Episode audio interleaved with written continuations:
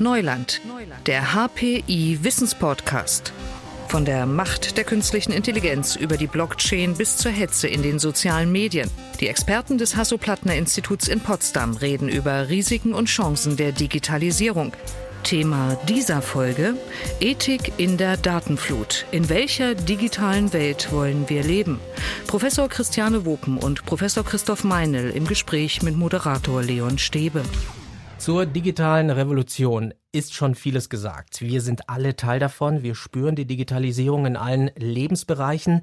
Sie verändert unsere Art zu arbeiten, zu kommunizieren. Sie verändert unseren Alltag und das in einem sehr, sehr schnellen Tempo. Und dazu kommt, überall, wo wir mit der digitalen Welt in Berührung kommen, hinterlassen wir Spuren, Datenspuren, von denen wir nicht immer so genau wissen, wofür sie mal genutzt werden. Und darüber spreche ich jetzt mit Christiane Wopen. Sie ist Professorin für Ethik und Theorie der Medizin an der Universität zu Köln. Dort ist sie die Direktorin des Cologne Center for Ethics, Rights, Economics and Social Sciences of Health.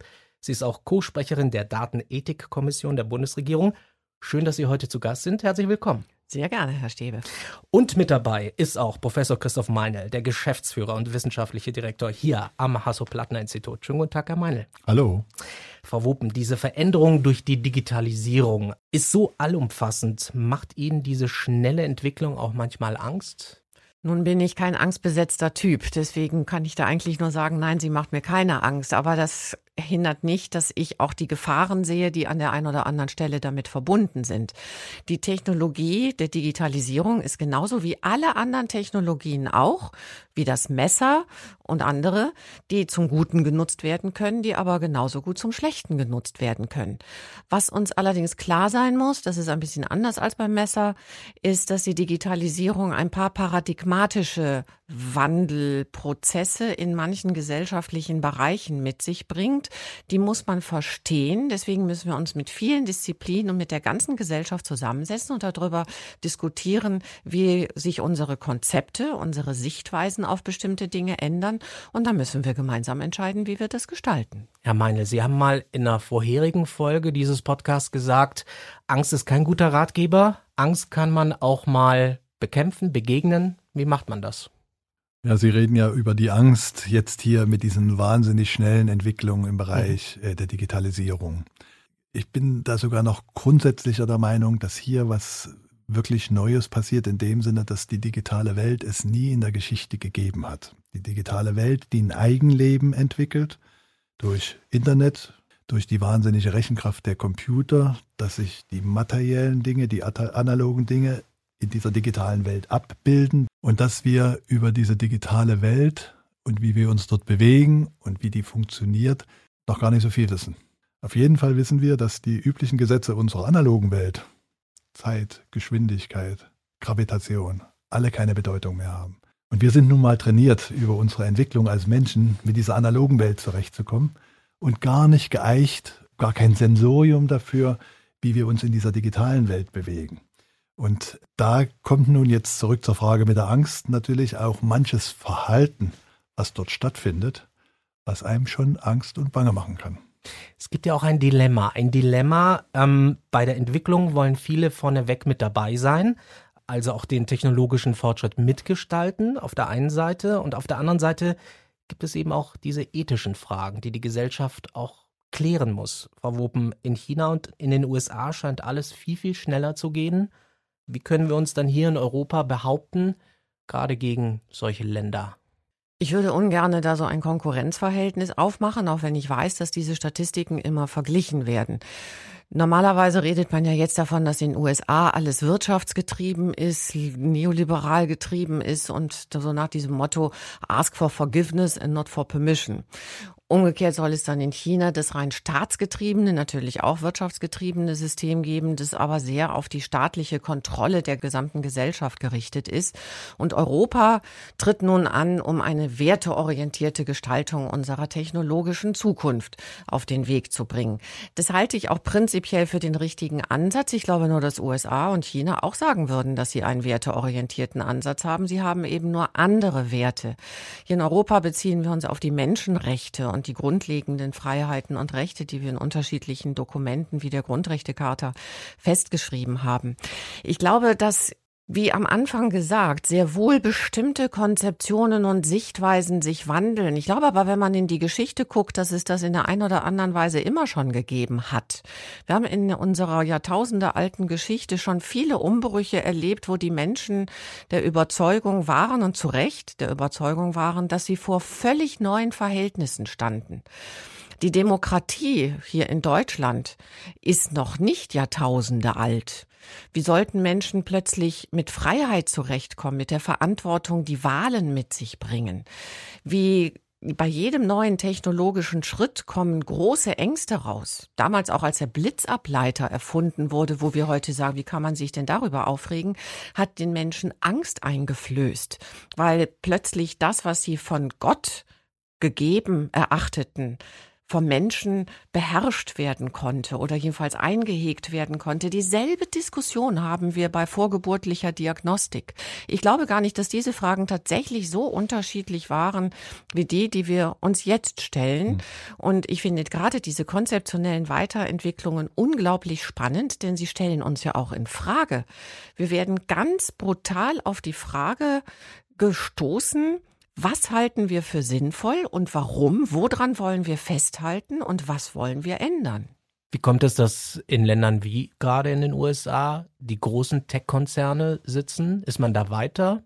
Ist man da schneller? Beantwortet man bestimmte Fragen anders, Herr Professor Meinl? Ich glaube, das hat man zunächst jetzt mit der ethischen Dimension nichts zu tun, sondern wie Themen angepackt werden, wie Begeisterung für zum Beispiel neue Technologien greift.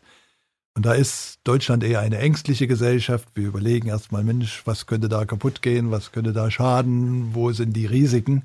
Während sowohl in USA als noch viel mehr in China zunächst mal einfach gesagt, Mensch, ist das toll, lass uns doch mal probieren. Und dann beim Probieren kommt etwas raus. Das ist unser Problem und deswegen die Frage, ob wir es schaffen, da überhaupt mitzulaufen und mitzugestalten. Weil am Ende können wir unsere Werte immer nur in Systemen ins Spiel bringen. Theoretisch können wir viel reden. Wenn wir aber auf diesen Systemmarkt nicht mehr mitspielen, wenn wir also nicht keine Plattformen haben, die, die in Europa getrieben werden, sondern wenn wir am Ende dann doch die Systeme aus USA oder die Systeme aus China nutzen müssen, dann nützt uns unsere ganze Diskussion um europäische Werte nichts. Dann sind wir drauf geworfen, was dort die Entwickler für Werte gesehen haben. Nun muss man natürlich immer vorsichtig sein. Sie haben das ja auch schon gesagt. Die haben natürlich alle auch Werte. Also eine gewisse manchmal Überheblichkeit, die hier in den Diskussionen vorkommt, dass die Einzelnen, die sich um Daten kümmern, die Europäer seien, führt auf beiden Seiten, ich bin da viel bei Tagungen unterwegs, auch zu einem Lächeln und sagt dann, äh, bildet euch mal viel drauf ein. Wenn wir mal einen Punkt jetzt nochmal wieder zur Ethik gehen, Privacy. Ich glaube, diese ganze Digitalisierung wird eben auch sehr stark verändern, was wir ethisch für gut, für schlecht halten. Also nur das Beispiel Privacy das ist irgendwie für einen tollen Film eine Szene, wenn da jemand verfolgt wird, um zu wissen, wo der ist. Heute schaltet man selber sein Smartphone ein, um da zu wissen, wo ist die nächste Bahn oder das nächste Restaurant. Da ist man nicht in einer Verfolgungsjagd irgendwie unter Beobachtung. Da ist man sekündlich, rund um die Uhr, jede Woche. Und zwar aus eigenem Antrieb. Nicht, weil einer jemand zwingt, sondern aus eigenem Antrieb und nicht aus irgendwie Lust und Dollerei, sondern weil man diese Services gut findet die einem geboten werden. Und die funktionieren halt nur, wenn die Systeme, wenn der Provider, wenn der Mobilfunkprovider, wenn der App-Provider genau wissen, wo ich bin, damit sie eben den Service bieten können. Frau Wuppen, hat sich Ihre Sicht der Dinge auf Privacy, auf Datenschutz verändert in den vergangenen Jahren? Ich finde, dass das ein wunderbares Beispiel ist, um etwas deutlich zu machen, nämlich, dass wir, glaube ich, den Wert der Privatheit nicht grundsätzlich in Frage stellen. Mhm. Sonst würden ja auch nicht alle Unternehmen, die sich Ethikkodizes geben, alle Dokumente, die es jetzt vom Europäischen Ethikrat oder von der Datenethikkommission, vom Deutschen Ethikrat etc. gibt, nicht Privacy, den Schutz der Privatheit auch in den Mittelpunkt stellen. Aber die Bedingungen haben sich geändert, wie wir Privatheit schützen und auch wie wir sie verstehen. Ja, also es scheint aber nun ganz offensichtlich nicht um die Menge der Daten zu gehen. Es geht um die Art der Daten und es verschiebt sich jetzt noch etwas, während man noch vor einer gewissen Weile die Daten so schützen konnte, dass man sagt, man soll sie nicht rausgeben, also bei der Datensammlung anfing, weswegen ja Datensparsamkeit und mittlerweile Datenminimierung im Zentrum des, der Datenschutzgrundverordnung ist, ist es jetzt die Verwertung der Daten. Das heißt, wir möchten eben genauso wie Herr Meinl das hier sagt, manche Daten rausgeben, weil sie uns viele Dinge erleichtern, weil sie verarbeitet werden können. Aber wir möchten ja trotzdem keine Nachteile dadurch erleben. Also wir möchten ja nicht, dass dann bei der Lebensversicherung ein schlechter Tarif dabei rauskommt, weil irgendein Algorithmus mich im Verkehr beobachtet hat und der Meinung ist, dass ich vielleicht ein höheres Gesundheitsrisiko habe oder mein Bewegungsverhalten analysiert und sagt, oh, da könnte aber möglicherweise in zehn Jahren eine Parkinson-Erkrankung entstehen. Aber möglich ist das. Möglich ist das. Deswegen brauchen wir eine Regulierung, die genau den gerechten Umgang mit den Daten sicherstellt. Es ist ein Stück Problem, dass dieses äh, Muttermal der Internetentwicklung dieses Kostenlos-Prinzip war. Alle die Apps, die Ihnen kostenlos was anbieten, leben am Ende entweder von Werbung oder vom Verkauf der Daten. Das ist das einzige Businessmodell, was es da gibt. Und solche Apps zu betreiben, bedarf großer Maschinerien. Das ist nicht Kleingeld, um das es da geht. Das sind Riesensummen. Die Menschen fanden es gut, nichts bezahlen zu müssen und sich damit auch nicht zu überlegen, wie geht denn das? Wo kommt denn da, äh, wie kann denn die Firma überhaupt dieses Angebot machen, ohne Einnahmen zu erzielen? Und da ist natürlich in einem vollkommen unregulierten Bereich dann auch ein starker Handel mit solchen Daten entstanden. Die haben eben sehr viel Wert. Insofern, wenn die Menschen bezahlen müssten für diese Dienste, dann würde ihnen der Wert dieser Daten viel bewusster sein. Und dann würden sie auch, glaube ich, vorsichtig damit umgehen. Ich bin erstaunt mit diesen Health-Trackern. Da wird nicht mal gefragt, wo die Daten landen. Das sind intimste Körperdaten, die da irgendwo in der Welt auf irgendeinem Server, ohne da jemand zur Rechenschaft zu ziehen, ohne was äh, zu wissen, was damit gemacht wird, das interessiert noch nicht mal. Die Freude zu sehen, ich muss noch 27 Schritte machen, die überwiegt und lässt dann alle Bedenken äh, ausblenden. Das ist ja genau Ihr Thema, Frau Wopen. Sie sind Medizinerin. Sie kennen das Dilemma. Einerseits ist mit dieser digitalen Technik so viel möglich. Man kann Menschen helfen, die krank sind. Man kann bei der Prävention viel tun. Und andererseits geht es um die sensibelsten Daten, die man hat. Da sind wir doch voll in diesem Dilemma. Ja, aber wir können es beispielsweise durchaus durch bestimmte Governance-Modelle und auch durch Technologie selber lösen. Natürlich, wenn wir jetzt auf Webseiten gehen, wollen Zeitungsartikel lesen oder wollen solche Geräte zum, zur Unterstützung von Gesundheit oder Lifestyle-Fragen und äh, gebrauchen, dann haben wir nicht Lust, alle zwei Minuten oder auch nur alle zwei Tage 60 Seiten Einwilligungserklärungen und Datenschutzbestimmungen zu lesen, sie zu analysieren und dann zu unterschreiben. Natürlich werden die allermeisten Menschen einfach auf OK klicken. Und damit haben sie in alles eingewilligt. Das ist ein bisschen das Problem der Datenschutzgrundverordnung, dass sie die Einwilligung so ins Zentrum gestellt hat, was ja vom Prinzip her ethisch völlig richtig ist. Nur hebelt sich das Ganze selber aus, wenn man alle zwei Minuten in 60 Seiten einwilligen soll. Wenn wir jetzt aber ein System hätten, wo auf dem Smartphone die von einem selber präferierten Datenschutzeinstellungen gespeichert sind und automatisch auf neue Anwendungen angewendet werden. Ich also nicht immer nur 60 Seiten lesen muss, sondern das Smartphone selber beziehungsweise diese App, die dafür zuständig ist, das Programm, selber dann die Datenschutzeinstellungen der App, die ich in Anspruch nehmen möchte, irgendein Lifestyle-Tracker, eine Ernährungs-App oder so etwas, diese Privatheitseinstellungen in dieser App dann festlegt dann habe ich das einmal gemacht, dann wird das aber auf alle Apps angewendet oder auf bestimmte Bereiche von Apps. Vielleicht will ich in Gesundheit die Einstellungen etwas anders machen als im Einkaufsverhalten, weil ich Gesundheit etwas privater halten möchte und es im Einkaufsverhalten praktisch finde, wenn die viel über mich wissen und mir dann immer passende Angebote unterbreiten wollen. Das soll jeder für sich selber entscheiden können. Aber es muss praktikabel sein. Also diese sogenannten PIMS oder Privacy Information Management Systems, die könnten könnten die Selbstbestimmung und den Privatheitsschutz auch ohne Bezahlmodelle deutlich unterstützen. Dazu gehört aber dann auch eine Regulierung, die es ermöglicht, dass diese Apps auch ohne großartige Datenfreigaben funktionieren.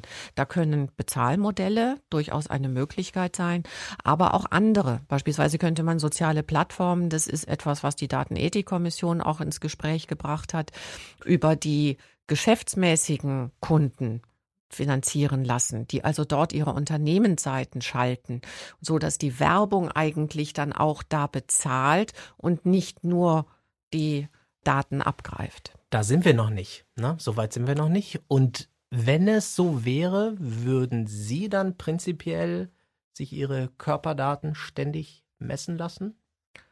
Nein, ich neige dazu überhaupt nicht. Ich habe auch gar nicht so eine Smartwatch oder sowas. Ich habe aber auch glücklicherweise kein Gesundheitsproblem, das es irgendwie zu bewältigen gelte. Wenn ich mal Herzrhythmusstörungen hätte mhm. um, ähm, und ich möchte aber trotzdem im Wald joggen gehen, dann würde ich mir schon sehr gut überlegen, ob ich mir eine solche Smartwatch oder irgendein anderes Gerät zulege, das dieses Tracking erlaubt oder diese Echtzeiterhebung und Bearbeitung erlaubt, damit ich dann, wenn ich in einen Gefahrenbereich komme, auch gewarnt werde. Also ich bin jetzt nicht kategorisch dagegen, aber ich finde schon, dass es in gewisse Anwendungskontexte gehört, aber da hat jeder seine eigenen Präferenzen. Herr Meiner, wie halten Sie es damit? Würden Sie es machen? So, ich habe das gleiche Glück, kein Gesundheitsproblem zu haben, keinen Arzt zu brauchen. Also so Schrittzähler und was so ein Handy bietet, das ist ja ein nettes äh, Gimmick. Man kann diese Dinge auch so machen, dass für bestimmte Dinge die Daten im Smartphone bleiben. Wir haben äh, da ein Forschungsprojekt, was jetzt auch diese Start-up-Firma, die da vorhin Exenio, die sich vorgestellt hat, wo über die Bewegung man identifiziert wird. Das genaue Muster wird erkannt und das unterscheidet sich von Mensch zu Mensch ganz deutlich, was wahrgenommen werden kann über die Sensorik im Smartphone und wo ich dann, wenn ich der Besitzer des Smartphones dann auf eine Tür zugehe, dann geht die auf. Und wenn jemand da mit meinem Handy versucht reinzugehen, einfach durch die Bewegungsmuster, ist erkennbar, dass sie nicht aufgeht. Was machen Jetzt, denn die Frauen, die das Handy in der Handtasche haben? Also äh, wir haben da Experimente gemacht. Auch so ein Jackett hier ist äh, etwas, das wird in Zukunft besser werden mit den Smartwatches, die sind da näher am Körper, aber das geht trotzdem gut. Auch solche Bewegungen einfach nur herauszunehmen, sind ganz charakteristisch also sehr unterschiedlich. Die Frage, auf die ich hinaus wollte, war, das Ganze funktioniert aber so, dass die Bewegungsmusterdaten nicht übermittelt werden, mhm. sondern die werden im Smartphone verrechnet zu einem Trustwert. Und nur dieser Trustwert, der dann gar nicht mehr aussagt, der nur für das Sicherheitssystem ist, also über 90 geht die Tür auf und unter 90 bleibt sie geschlossen. Nur dieser Trustwert wird übermittelt. Also ich bevorzuge dann solche Lösungen, wo dann in dem lokalen, mir gehörenden Gerät meinetwegen dann auch sensible Daten gespeichert sind. Ich aber dann für die Nutzung von Diensten durchaus sicher bin, dass dann mit Neutralisierung wie so ein Trustwert, dass es nur das nach außen gelangt und nicht jetzt mein exaktes Bewegungsprofil. Und die Daten bleiben auf dem Smartphone demnach. Daten genau. bleiben auf dem Smartphone. Ja, es geht ja sowieso die Entwicklung auch mit dahin, dass die Personalisierung dann auf dem eigenen Gerät stattfindet, mhm. dadurch, dass die KI im Gerät selber sitzt. Und ich glaube, da kann die Technologie eben großartige Fortschritte bringen, eben um gerade auch das, was uns wichtig ist, auch aus ethischen Gründen wichtig ist, tatsächlich umzusetzen und zu unterstützen. Also ich glaube, gesamtgesellschaftlich, das ist ja unser Thema auch für dieses Open HPI, dass am Ende noch zu wenig verstanden wird, was da in dieser digitalen Welt passiert. Also die Bedeutung von Daten, das ist vielen gar nicht bewusst. Vielen ist gar nicht bewusst, dass wenn sie einen Dienst auf ihrem Smartphone nutzen, diese Berechnungen gar nicht im Smartphone laufen, sondern dass diese Daten an eine Cloud übertragen werden. Dort ist dann die Anwendung, weil die natürlich komplex ist, das kann so ein Handy nicht. Und das Ergebnis wird zurücktransformiert. Das ist vielen nicht bewusst. Und ich glaube, da ist digitale Bildung ein ganz großes Thema, und das ist leichter gesagt als getan, weil wir die ganzen vielen Nebeneffekte und was dort alles passiert in dieser neuen digitalen Welt eben noch nicht genau verstehen. Und als Gesellschaft auch erst anfangen zu diskutieren, wir haben vorhin mit den Privacy ja mal angefangen, da wandelt sich was. Bis wohin soll es sich denn wandeln? Wo ist die neue gute Mitte, die neue Balance zwischen mhm. den Möglichkeiten und dem, was wir sagen, das ist die Grenze, Darüber hinaus wollen wir nicht. Und es geht ja nicht nur um Daten, sondern ähm, wenn wir zum Beispiel an künstliche Intelligenz denken, an Algorithmen, auch da wird ja diskutiert, dass zum Beispiel die Maschinen uns auch bestimmte, vielleicht auch sensible Entscheidungen abnehmen könnten. Zum Beispiel, lohnt sich diese Operation oder lohnt sich die nicht? Wird das eine gute Mitarbeiterin sein? Wird das keine gute Mitarbeiterin sein? Solche Fragen könnten, können auch schon Maschinen beantworten. Zumindest geben sie einen Wert aus. Was halten Sie von solchen Modellen? Wie muss man das sehen? Das muss man sehr differenziert sehen und man muss sich einen Grundsatz ganz klar machen. Entscheiden können ausschließlich Menschen. Mhm. Und Verantwortung übernehmen können auch ausschließlich Menschen, denn dafür ist eine moralische Kompetenz erforderlich. Da muss man irgendwelche moralischen Werte für haben. Wenn man, also ich halte überhaupt nichts von diesem Wording algorithmische Entscheidungen oder so etwas. Wir unterscheiden in der Datenethikkommission drei Rollen, die Algorithmen bei ethischen Entscheidungen oder überhaupt Entscheidungen, müssen ja nicht alle ethischer Art sein, des Menschen haben können. Das eine sind die algorithmenbasierten Entscheidungen. Da bin ich in meiner Selbstbestimmung und Entscheidungsfreiheit frei, aber beziehe algorithmische Informationen irgendwie mit ein. Beispiel sind klinische Entscheidungsunterstützungssysteme, die rechnen aus, die ermitteln einen Wert oder ermitteln, erschließen, welche Therapie beispielsweise für den Patienten geeignet wäre. Aber entscheiden tut das der Arzt zusammen mit dem Patienten, ob er diesem Ratschlag folgt oder ob er sagt, nee, unter den gegebenen Umständen ist eine andere Therapie die bessere Lösung. Das zweite sind algorithmengetriebene Entscheidungen. Da werde ich schon in meiner Entscheidungsfreiheit eingeschränkt. Da hat man beispielsweise 300 Bewerbungen. Davon sortiert ein algorithmisches System 280 aus und ich kriege nur noch die 20 vorgesetzt, die das System für geeignet hielt. Da hat dieses algorithmische System schon eine ganze Menge getan, aber dieses System ist ja vorher auch programmiert worden. Ja, und das auch von Menschen. Das heißt, ich kann ja mal gucken, was bei diesem algorithmischen System möglicherweise an Diskriminierungen entsteht, dass mir nur Männer rausgeworfen werden aus dem System, weil das System nur mit Daten von männlichen Mitarbeitern gefüttert worden ist und gar nicht auf die Idee kommt, dass Frauen auch geeignet sein könnten. Und das Dritte sind Algorithmen determinierte Entscheidungen. Das ist beispielsweise das automatisierte Fahren also da ist im Einzelfall der Mensch am Ende nicht mehr in eine Entscheidung eingebunden, aber er hat auch die Verantwortung und die Entscheidung dafür, dass er das System überhaupt einsetzt und wie er es programmiert. Also insofern ist es wichtig, sich wirklich vor Augen zu führen, was technologische Systeme jeweils für eine Rolle haben können und wo die moralische und auch technologische, wie auch immer, Verantwortung liegt. Spannender Punkt, den Sie angesprochen haben, war der mögliche Bias, der sich einschleicht in so einen Algorithmus. Wie vermeidet man das, Herr Professor Meinl, dass also, da nicht vielleicht irgendwie mh. doch irgendwie so eine mhm. Schlagseite reinkommt? Also Sie haben mehrfach von programmiert gesprochen. Die erfolgreichen KI-Systeme, die jetzt gerade das Reden machen, Deep Learning, die werden gar nicht mehr programmiert, sondern das sind Architekturen, die mit Daten gefüttert werden, so lange, bis sie gelernt haben, wie es geht. Da ist also die Frage, Mensch, nach welchen Prinzipien wurde das programmiert, kann man gar nicht mehr machen, sondern da kommt es dann auf die Daten an, mit denen das Ding trainiert wurde. Und da ist natürlich dann schon ein wesentlicher Punkt, ist dieser Datenstamm ausreichend? Zum Beispiel bei medizinischen Systemen, wo man ja sehr viele Hoffnung hat, dass durch dieses Deep Learning, medizinische Bildauswertung, ist es ja so, dass mehr Bilder von kranken Menschen vorliegen als von gesunden, weil die Kranken, da werden Bilder gemacht. Bei den Gesunden werden keine Bilder gemacht. Ja, also jedenfalls, das ist kein durchschnittlicher Wert. Das sind alles Themen, warum dieses Data Engineering, das Umgehen mit Data, das Bewerten von Daten für solche Lernalgorithmen so wichtig ist. Also mir wäre nur noch wichtig, ganz kurz sagen, Sie haben natürlich völlig recht, das Wort Programmieren eben war ungenau technologisch. Es ändert aber nichts daran, dass auch KI-Systeme, die jetzt selbstlernende Systeme sind, Machine Learning, neuronale Netze und was weiß ich, trotzdem vom Menschen gestaltet werden. Denn ja. wir entscheiden ja, mit welchen Datensätzen ja, wir die ja, füttern. Wir entscheiden, wie wir sie kalibrieren. Wir entscheiden, wie oft wir sie kontrollieren und nachkalibrieren etc. Mhm. Also insofern, auch wenn es Systeme sind, die natürlich völlig anders funktionieren als die klassischen programmierten Algorithmen, ähm, ist es immer noch unsere Gestaltungsverantwortung müssen dann IT-Expertinnen, äh, Experten, Entwicklerinnen, Entwickler dann einem Ethikkurs unterziehen, damit sie wissen, was sie da machen und welche Gefahren lauern, wo vielleicht Bias reinkommen, reinrutschen könnte? Also ich halte das für ausgesprochen wichtig, dass eine grundlegende ethische Kompetenz und Reflexionsfähigkeit von der Schule an, aber auch in den Studiengängen gelehrt wird und das diskutiert wird. Das ist ja nichts, was man primär so lehrt. Natürlich muss man dazu auch eine Menge wissen, aber man muss ja vor allen Dingen diskurs- und reflexionsfähig werden.